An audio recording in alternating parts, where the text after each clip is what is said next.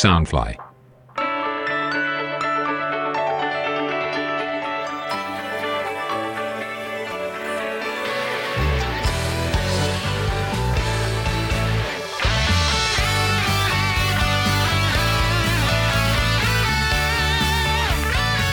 各位听众朋友们，大家好，欢迎来到 TIL 偶像会客室 Idol Wakers，我是今天的节目主持人秋秋。Soundfly 声音新翅膀监制，全球发行，脸书搜寻 Soundfly 声音新翅膀粉丝专业，按赞加关注。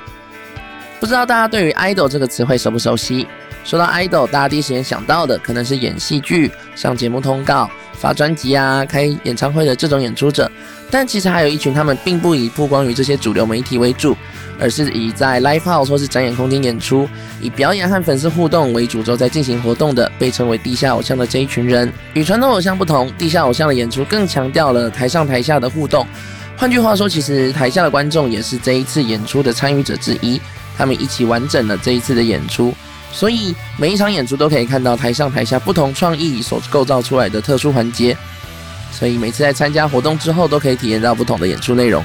如果有机会的话，不管你是已经在这个圈子里面很久的人，又或者是最近才刚提起兴趣的人，都希望大家可以来参加看看现场的活动，体验看看地下偶像活动的魅力。地下偶像的类型有很多，不管是个人的、团体的，或者是纯唱歌的，或者是呃唱跳兼具的，又或者是纯跳舞的。其实地下偶像的类型非常的多。那我们今天邀请到的来宾呢，是以唱歌为主的纯歌手阿卡，欢迎他。Hello，大家好，我是阿卡。那可以请阿卡帮忙做个简单的自我介绍吗？简单的自我介绍吗？我的阿卡是英文的 A K A，全部是小写。对，然后目前是 solo，然后我都是纯唱歌，平常都是以柔和的曲风为主，有时候也会唱一些老歌或是古风歌。对，哦，就是基本上都是以选这种比较缓的、比较放松的歌为主的类型，这样子。嗯，因为考虑到自己的声线，就是比较适合的歌，但平常听的都是蛮快的，啊，所以就是，所以就是觉得这种歌路好像比较适合自己的表演，所以就以这种比较比较轻、比较柔的曲风来做主要的选择。那想问问看阿卡的事，因为其实很多不管是 idol 也好，不管是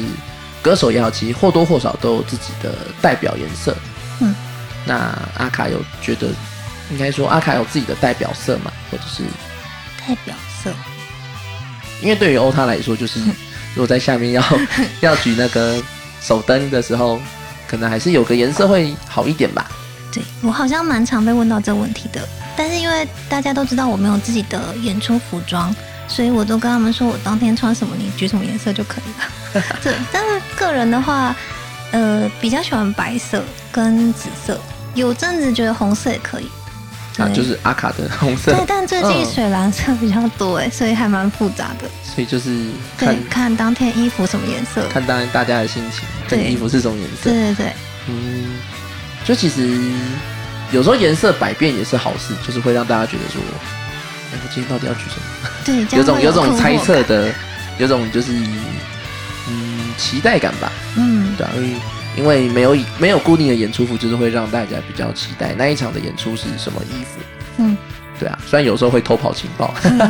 对对，那我们来聊聊，就是阿卡之所以会踏入到演出的这个圈子的契机。好了，这个说来蛮长的。对，然后回到二零一四年到日本打工度假的时候，因为那时候在秋叶原当女仆，然后有认识了就是台湾的女仆，然后跟那时候翻唱的日本歌手。那嗯，大概回台湾之后，突然收到了以前同事跟以前翻唱歌手朋友的讯息，说有日本人在找台湾人，要不要播《修润》这个。直播平台，然后那时候也没想太多，就开始播了。后来播了之后，因为有时候会在上面唱歌，然后之前认识的那个台湾女仆又联络上，对，然后就问说要不要出来演出，然后辗转之间才有了二零一六年六月第一场就是登台的活动，所以其实蛮没有想过会在台湾有演出的。对，哦，所以其实也是算误打误撞吗？对，因为其实蛮没自信的吧，所以觉得躲在荧幕后面唱歌比较安心，真的没有想过会出来。因为以前大概二零一二年开始接触 Nico 之后，就是在玩翻唱跟声放送，所以觉得上台唱歌真的是很可怕一件事。对因为因为怎么讲，就是虽然说我打 demi 打这种就是这种翻唱的状况，其实都还是会有唱歌的演出，但是我觉得在荧幕后有没有在人家面前，应该都是一个挑战吧。因为像像我自己也有认识有在做 Nico 翻唱的人，但如果真的今天要叫他们出来演出的话，其实或多或少都会觉得有点怕怕的。嗯，毕竟，例如说在声放送的时候，你可以用效果器，或是可能，呃，观众是打字跟你互动，所以即使有人或没人，其实心里都会比较没那么有起伏。对，但现场面对观众的话，有很多例如眼神，或是例如间奏空白的时候，你要怎么办？这种比较实际上的问题。对啊，因为像。就是其实讲的比较现实嘛，或者讲的比较技术面。就是如果你在家里唱，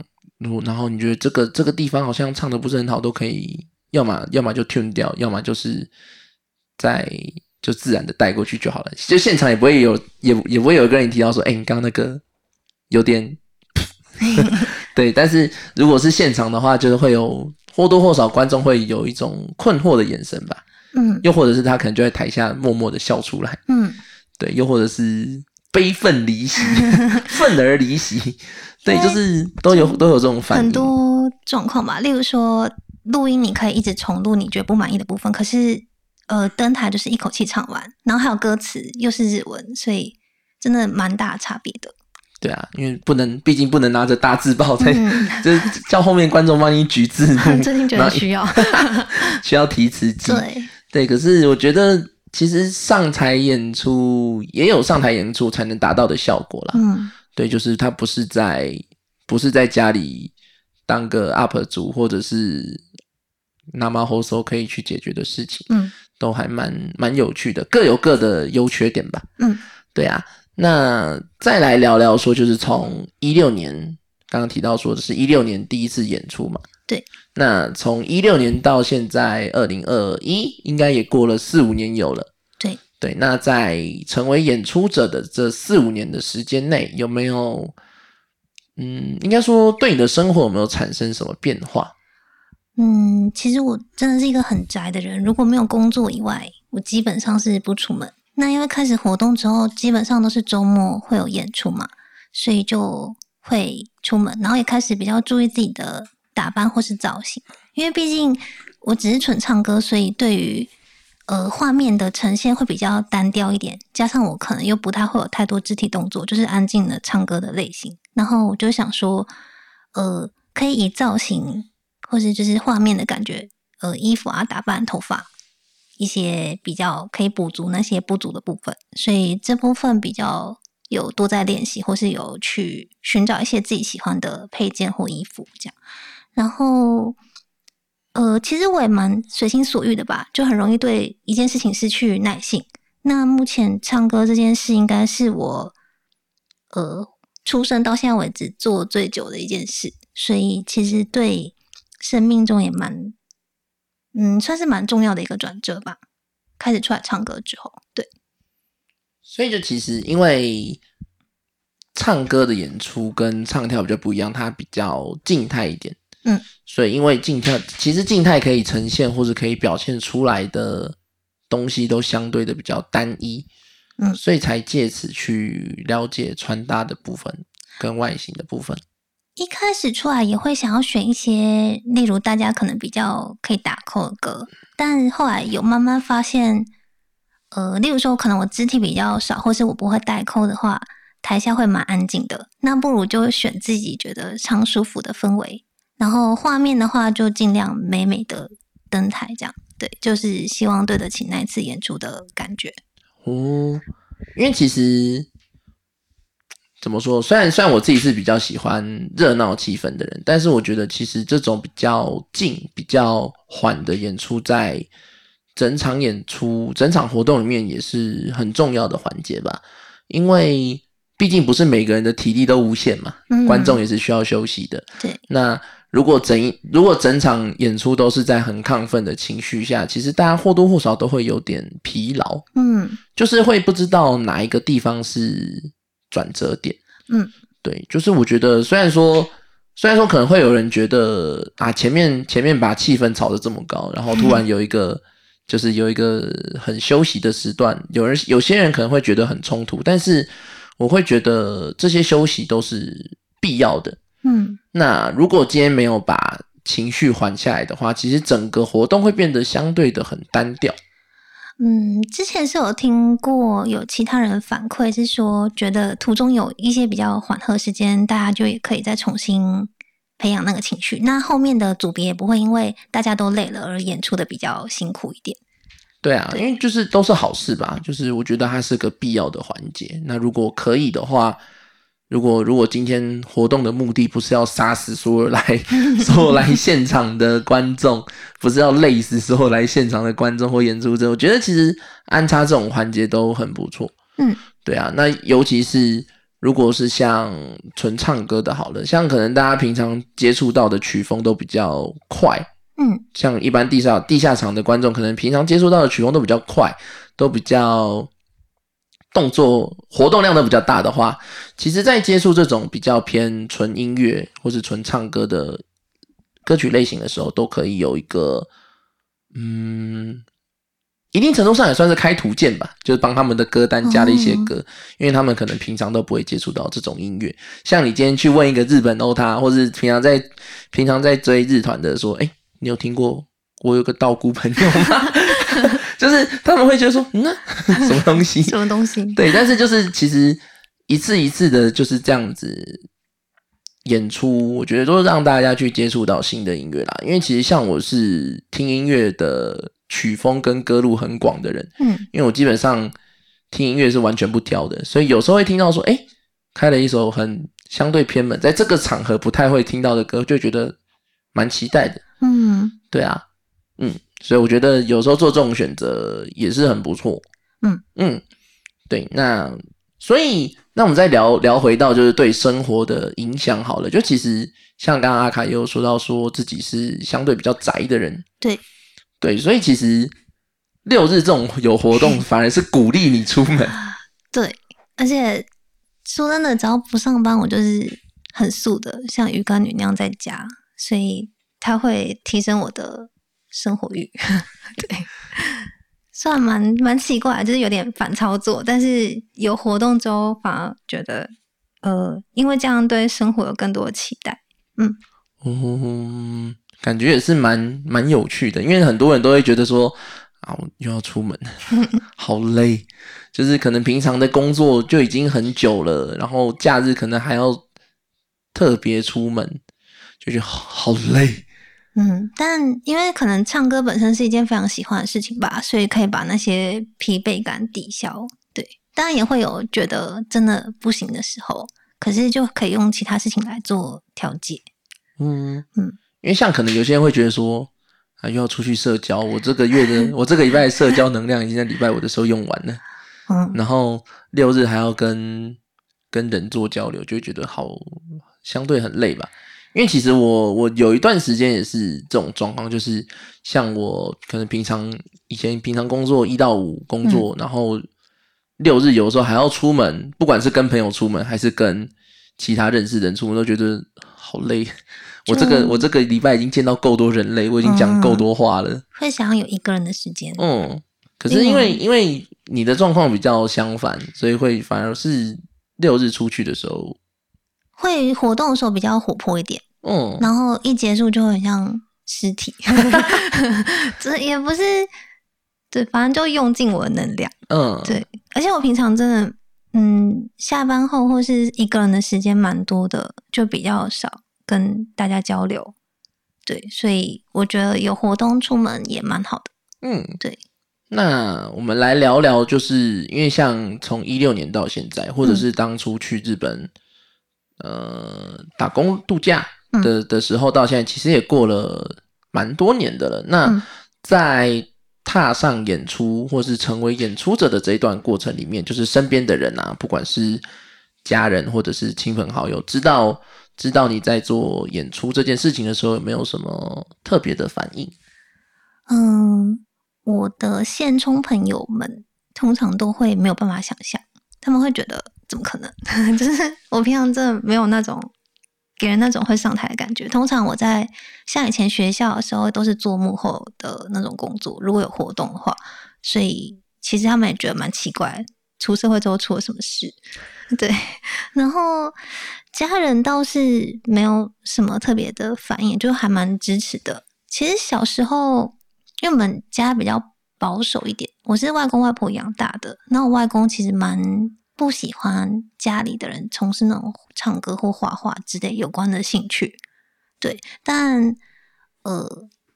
大概到外公快走之前吧，有一次跟他聊到就是有唱歌这个活动的事情的时候，他还蛮。赞成的，他说他觉得这样蛮好的，所以，呃，那算是一个怎么讲？就是那句话会让我觉得可以借由唱歌这件事情去挑战更多跟这有关的事。像后来就是有可能上电视或者是一些比较平常我自己觉得我不可能去做的，我都有去试试看，然后就觉得还蛮好的，嗯。嗯，所以其实像刚刚这样听起来，就是可能以前家里的长辈是对于艺术类的工作比较抵触的。嗯，是连当兴趣都觉得没有用，就是纯读书比较好啊。对，但后来长大之后，可能像。呃，早期玩 cos 的时候，家里也很反对。可是后来自己开始做衣服之后，他们就觉得，哎，那你有把喜欢的东西变成一个可能你会做到的事，然后就会支持。所以像唱歌这件事也是蛮后来才跟他们讲的。然后因为呃有活动啊，有午饭或是有一些成果出来，他们就会觉得说，哎，这样好像是适合做这件事，或是做起来开心就好了，就反而变成从反对变支持。所以应该算蛮幸运的吧。就是会觉得这个行动或这个选择好像没有那么废了，就是看到一些成果吧。毕竟，呃，可能因为我年纪比较大一点，所以我的爸妈那一代或者是外公外婆那代，通常不太能理解我们这一代以后在做什么。对，所以也有点特立独行吧。像家里的人都是乖乖读书的，对，嗯，我也不知道怎么讲，但好像是。呃，一开始做有点挫折，但后来做出什么之后被支持之后，反而会更有动力去把它做得更广一点。嗯，就是有种啊，终于被认同了，或是终于好像好像没有那么被反对了的这种感觉。对，会比较踏实一点。嗯，因为我蛮听话，如果说一直被反对，我可能真的就不会做了。对，那好选他们有把这个反对的声音停止住。对，对啊，所以所以那那在他们去可能认同你这一个兴趣之后，他们有。什么见什么去看你的表演之类的吗？或是去找你的演出录像来看 之类的？我妈是一直想看，可是我我不敢，因为我我觉得很可怕。但是她之前像以前早期有去飞碟电台投那个歌唱比赛，然后。我那时候还会让他加我的 FB 账号，那就发现他就会转贴给他朋友，嗯，或是后来国新电视的时候，他朋友也会突然来他说，哎，好像在电视上看到你女儿之类的那种，他就会蛮开心的。虽然我自己觉得是丢脸啦，对，应该是不至于啦，就是怎么讲，都是一个活动记录嘛，对，一个挑战，对，都是个活动记录，都是可以让，就是可能家人会借，怎么说？至少至少，如果他们看了一些影像之后，然后对你的这个选择是觉得，哎，好像还不错，嗯，就或者是，哎，原来你比我们想的还要更好，或是更就是做到了更多，他们其实也会支持吧？我觉得，嗯，对啊，因为像像我也有之前也有跟一些人聊到，就是跟跟不管是演出者还是跟曾经的演出者，可能或多或少聊到，然后他们就说。可能原本家人是比较不赞同，或者是比较抵触的，可是，在可能看了现场，或者是看了一些回放的录像，又或者是看到你做出一些成绩之后，就是直接从 从黑转粉，对，直接从黑转粉，都我觉得这个过程都蛮有趣的。嗯，对啊，那接下来想跟阿卡聊聊的是，就是在这这一些年，就可能这几年下来的时候，有没有一些比较特殊的演出经历，或是比较有趣的活动经验？因为毕竟也就是像刚刚说的，如果从一六年开始算的话，也已经四年多了呢。对，蛮久的了。对啊，那在这四年多的时间，有没有让你比较印象深刻的活动，或是跟唱歌有关的回忆？这样子，嗯如果说活动可能有两个吧，但光是超过三年这件事，我自己也觉得蛮意外，因为大家通常会说 solo 大部分三年之后就不行了，对。可是我没有想到，我只是单纯唱歌还可以继续在圈子内活动。那如果讲到经验或是回忆的话，应该是第一场活动特别深刻吧，因为我那时候真的很害怕，就是我完全不知道台湾的，应该说我本来就对地下偶像圈非常的没有了解，只是有一个契机可以上台唱歌。那前一天晚上根本就是紧张到我没办法睡觉，然后一早就搭车到台北，对，然后因为我是台中人，然后呃那一天。唱完之后，因为那时候未来还有在活动，刚好是他快接近尾声的时候。那我那时候是第一次见到他，他在我唱完之后就突然对我说，他觉得我唱歌很好听。我就觉得，就是表演这么厉害的人，肯定我唱歌就蛮温暖的吧。后来觉得比较有勇气可以继续接活动。对，那还有一次是在大概二零一八年年初嘛，去日本东京的。三 D L 啊，这个活动，因为那时候大概是二零一七年的年中还是年末的时候，杜布对邀请我去。那我本来想说，就顺便去玩，因为我没有想过会有人去日本看我这件事。当然，还是有在自己的推特有宣传，因为毕竟可能那边有之前的呃 Nico 的听众，或是女仆店的之前的客人。会可能会过来，然后没有想到当天就是还有，我觉得蛮蛮多人来找我的，对，而且那一天就是，嗯，日本那时候我不知道现在怎么样，但我那时候遇到一个非常严重的状况，是因为台湾都是用 USB 跟云端交音档的，可是日本是一定要烧入 CD，但我事先不知道，也没有问清楚，然后当天是夜月阿斯卡的经纪人嘛，还是工作人员帮我马上烧录，我才有办法演出，不然我可能就。完全不能演，对，就蛮感谢的。而且那天，呃，那几天刚好东京在下雪，然后我回程回台湾的前一天还大雪，隔天差点赶不上飞机，所以那一次真的是非常深刻的体验吧。对，嗯，就是，嗯，它同时是你的出，就是某种方面上是海外出登，呃。不包含女仆店的话，就算对某种某种方面上来说是台湾出呃海外出登，然后还遇到了熟悉的面孔，对，然后 还多灾多难的度过，然后遇到了很温暖的人，才才得以继续下去。我觉得都还蛮，虽然说这样凑起来有好有坏，嗯，就是上面提到这些要素可能有好有坏，但是我觉得。整体综合起来就是一个让人很印象深刻的经验吧。就可能少一个环节都不行吧，因为像我们出来演出的话，其实不只是自己演出本身，光是主办或工作人员，或是其他团体、其他表演者，还有来的人，全部都非常的重要。所以有时候真的是缺一不可。那那一次真的特别深刻，因为你在海外，有时候我的日文又没有真的很好，所以遇到困难的时候，其实还蛮呃紧张的。对，就也还是需要大家的帮忙嘛，就是没有办法一个人独立去解决这些问题，不管这些问题，嗯，它到底牵涉到的范围是很广，还是其实它就是一件很纯粹但是又很难的事情。嗯，对啊，因为像。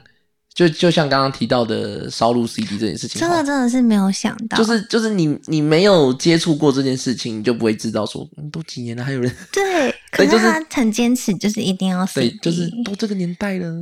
然后然后再来就是好，就算就算好，我接受了你要烧 C 这件事情，可我要去哪里生光碟机？对啊，我要去哪里生出一台电脑跟光碟机？吓坏。对，那就刚好刚好遇到好人。对，真的是贵人。对，刚好遇到贵人就可以解决这件这个问题。嗯，都都还蛮怎么说，都还蛮感谢的。对对，那接下来想聊的是，因为其实刚刚有提到说国新卫视的部分。嗯，呃，对，那我们 马上声音低八度。好，那那我们可以啊，就是就是因为我会觉得这个这个活动，嗯，应该说这个活动本身就蛮有趣的。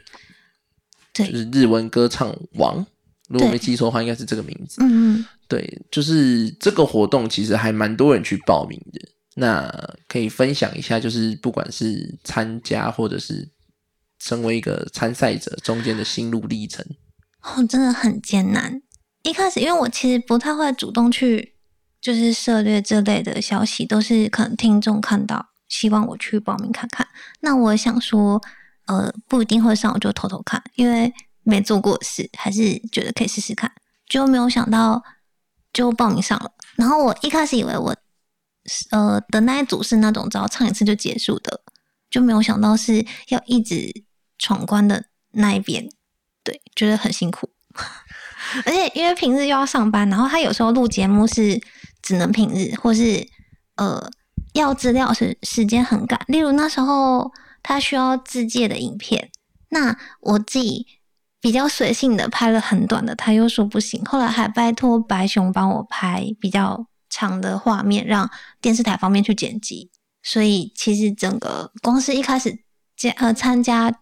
去参加录制之前就非常辛苦了，然后后来去录的那礼拜还是因为有时候会跟阅读女仆店一起出张嘛，那出张活动之后就上了一个礼拜的哎五天的班，然后出张两天，然后晚上再去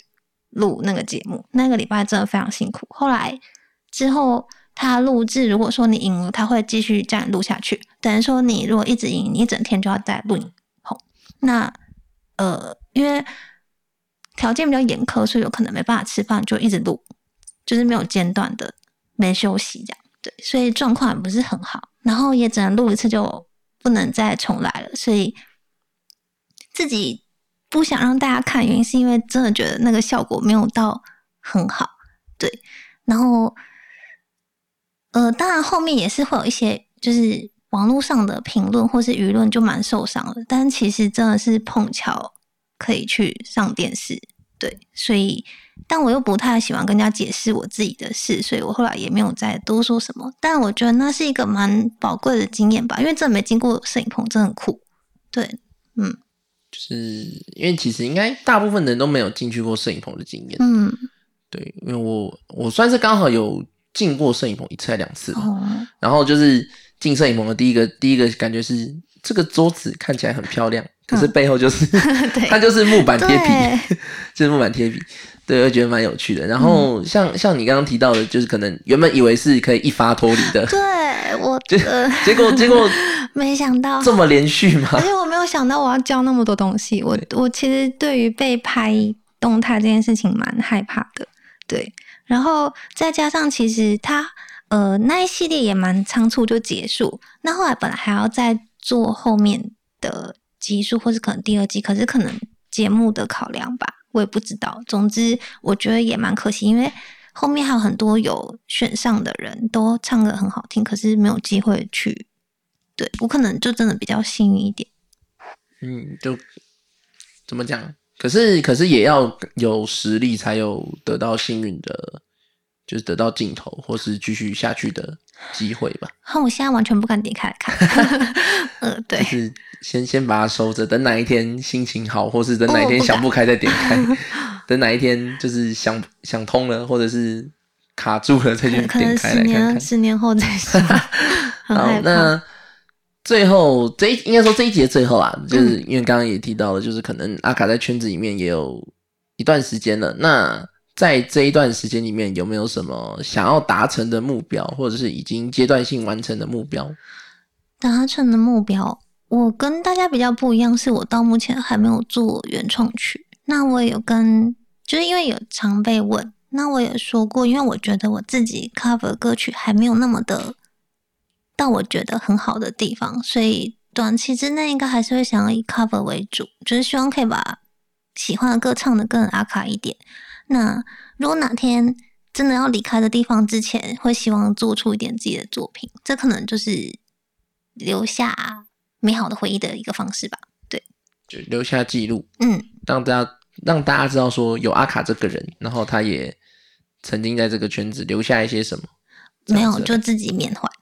对，给自己的纪念，对我我蛮蛮那个，就给自己的一个小惩罚、小小结果。对，因为毕竟可能以前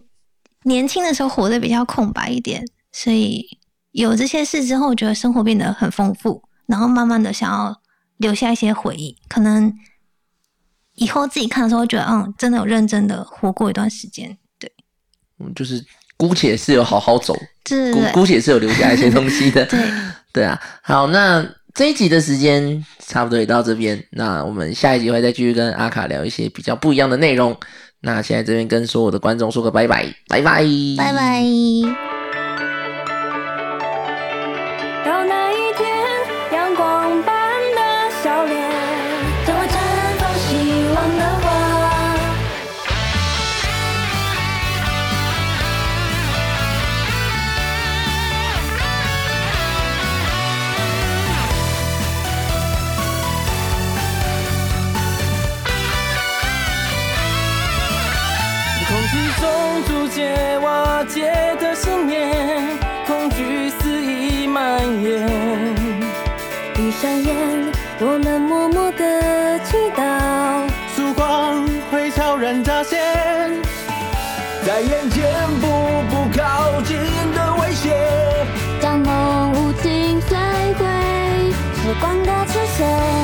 掀开了布帘。眼前美好耀眼，突然间，我终于明白，启动着潜藏心中的勇气，一定会点燃温暖的火种，融化内心冰冷的山，对你说，即使会有所苦痛，也会有我在守候。总有一天，我们会走向前，坚持着是未来的梦。即使曾有所彷徨，眼神也不再迷惘。到那一天，卸下防备的笑脸，一定会绽放出希望的花。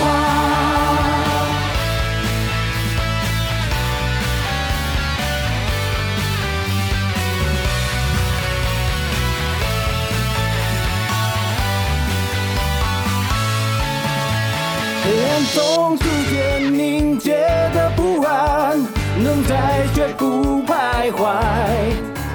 张开嘴，用力吹响了信号，远方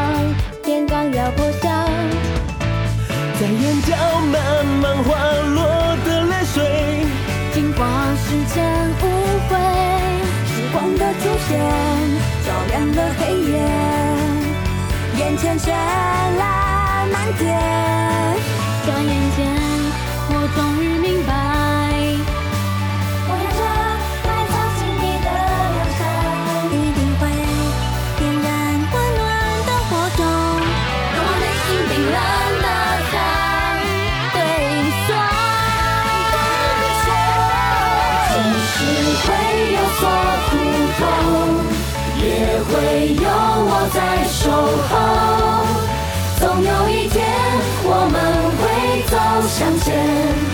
这是未来的梦。